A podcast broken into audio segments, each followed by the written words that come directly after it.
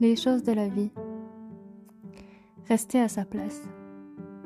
Qu'il est parfois difficile de se retenir de dire des choses. Rester à sa place, à sa juste place. Il y a des situations d'injustice, d'incompréhension qu'on aimerait parfois se libérer, crier haut et fort que ça ne va pas. Je voulais aborder ce sujet parce que hum, aujourd'hui j'ai posé un jour de congé et hum, mes voisins euh, de l'étage au-dessus, ceux qui font du bruit, hum, ils ont décidé d'adopter un petit chien euh, récemment. Et un chiot, c'est quelque chose de mignon, bien sûr, mais on ne prend pas un chiot par hasard. On prend un chiot parce qu'on a envie de lui apporter euh, du bonheur, qu'il nous apporte aussi du bonheur, mais c'est un échange mutuel. C'est euh, une boule de bonheur, c'est une petite boule de poil qui vous apporte tant, et c'est pas une décision à prendre à la légère. C'est pas un objet. Et euh, là où je veux en venir, c'est que il faut bien réfléchir avant d'en prendre un, savoir si on est capable de s'en occuper et, et de le sortir régulièrement et de lui apporter euh, tout ce dont il a besoin en soins, en bien-être et hum, comment dire, il est parfois délicat de, hum, comme je le disais, de rester à sa place. Du matin jusqu'au soir, ce petit chiot euh, passe son temps à gémir, à pleurer, à japper, parce qu'il est tout seul. Faut savoir qu'un chiot, il faut le sortir toutes les deux heures, même la nuit. C'est comme un bébé. Et, euh, et ce petit chiot, il reste 8, 10, voire 12 heures tout seul. Le midi, euh, il y a une voisine qui est bien gentille et qui le sort euh, lorsqu'elle a le temps. Et sinon, ce petit chiot reste tout seul. Et, et pour moi, c'est de la maltraitance. Parce que on ne prend pas un chiot si on n'est pas capable de le sortir plusieurs fois par jour et de s'en occuper correctement, de l'éduquer correctement. Et, euh, les murs sont tellement fins, les planchers sont fins et j'entends tout. J'entends quand cette personne euh, rentre le soir et, euh, et engueule ce petit chiot qui n'a rien demandé et qui veut qu'une chose, c'est se dépenser, sortir et et qu'on s'occupe de lui. Alors euh, dire à un chiot euh, dégage, arrête, dégage euh, plusieurs fois, je trouve que c'est trop. Pour moi, c'est beaucoup trop. Et j'arrive pas forcément à fermer mes oreilles. J'assiste impuissante au fait que ce petit chien est euh,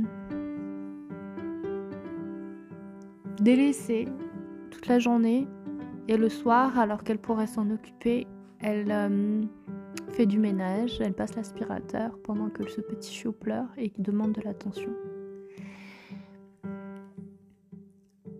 Rester à sa place, c'est ne pas intervenir pour l'instant, c'est être observateur et euh, attendre, attendre de voir euh, si la situation va empirer ou pas.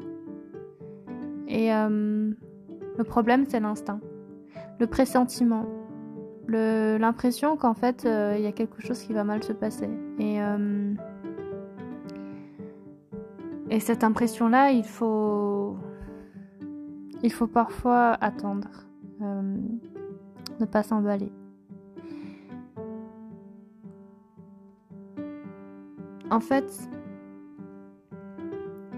il y a parfois des moments où vous aimeriez peut-être aussi comme moi crier et dire que ce n'est pas bien, faire la leçon. Mais qui on est? Qui est-on pour juger quelqu'un d'autre? La manière dont elle éduque ses enfants, la manière dont elle éduque son chiot, la manière dont elle se comporte avec d'autres. Ce n'est pas notre rôle, ce n'est pas mon rôle d'aller toquer à sa porte et de lui dire que ce qu'elle fait, ce n'est pas bien.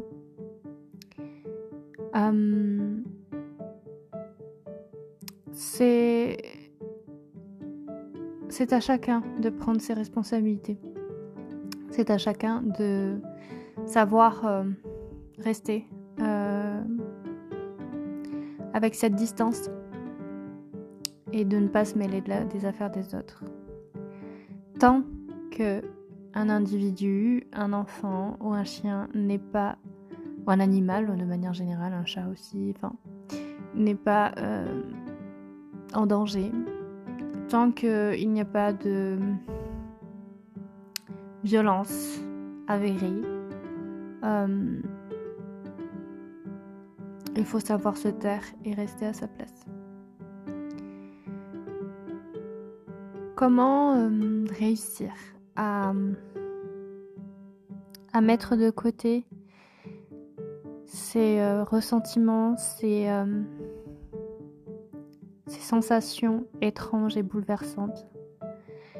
Eh bien, dans ces cas-là, je vous invite à tout simplement mettre euh, de la musique dans vos oreilles ou des bouchons d'oreilles, des boules caisses et, euh, et penser à autre chose, euh, même si c'est dur.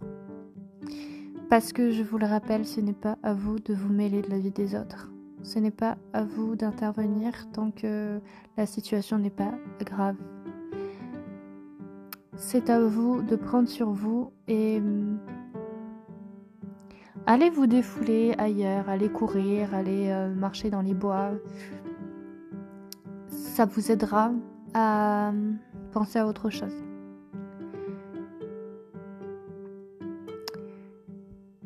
Là où par contre vous pouvez intervenir, c'est quand vous êtes dans des situations hum, dans l'espace public dans un transport public et que vous êtes face à une injustice, face à une situation euh, de violence, de discrimination, euh, de racisme, là, vous, verbal, vous pouvez intervenir parce que c'est à chacun de transformer les choses et d'agir à, son échelle. Si vous voyez quelqu'un insulter quelqu'un d'autre, si vous voyez quelqu'un dénigrer une personne à cause de ses origines, à cause de de son handicap, là vous devez intervenir, c'est votre droit et c'est votre rôle aussi en tant que euh, citoyen et en tant qu'humain, en fait, d'intervenir et de, et de, défendre, de venir en aide à quelqu'un. Dans cette situation-là, vous pouvez intervenir. Dans cette situation-là, vous êtes obligé et vous, de, vous devez d'intervenir. Euh, mais pour les autres situations où euh, on ne vous a rien demandé, eh bien, défoulez-vous sur du papier, défoulez-vous en faisant du sport ou en écoutant de la musique, en lisant.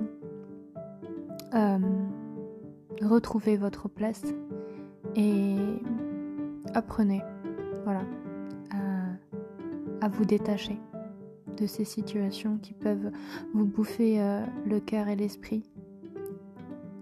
C'est euh, important de relativiser, de, ne pas vous laisser submerger par les émotions. Votre sensibilité, elle est elle naturelle, mais euh, vous devez réussir à la canaliser. Soyez, euh, soyez fort et euh, ne soyez pas mélancolique, surtout pas.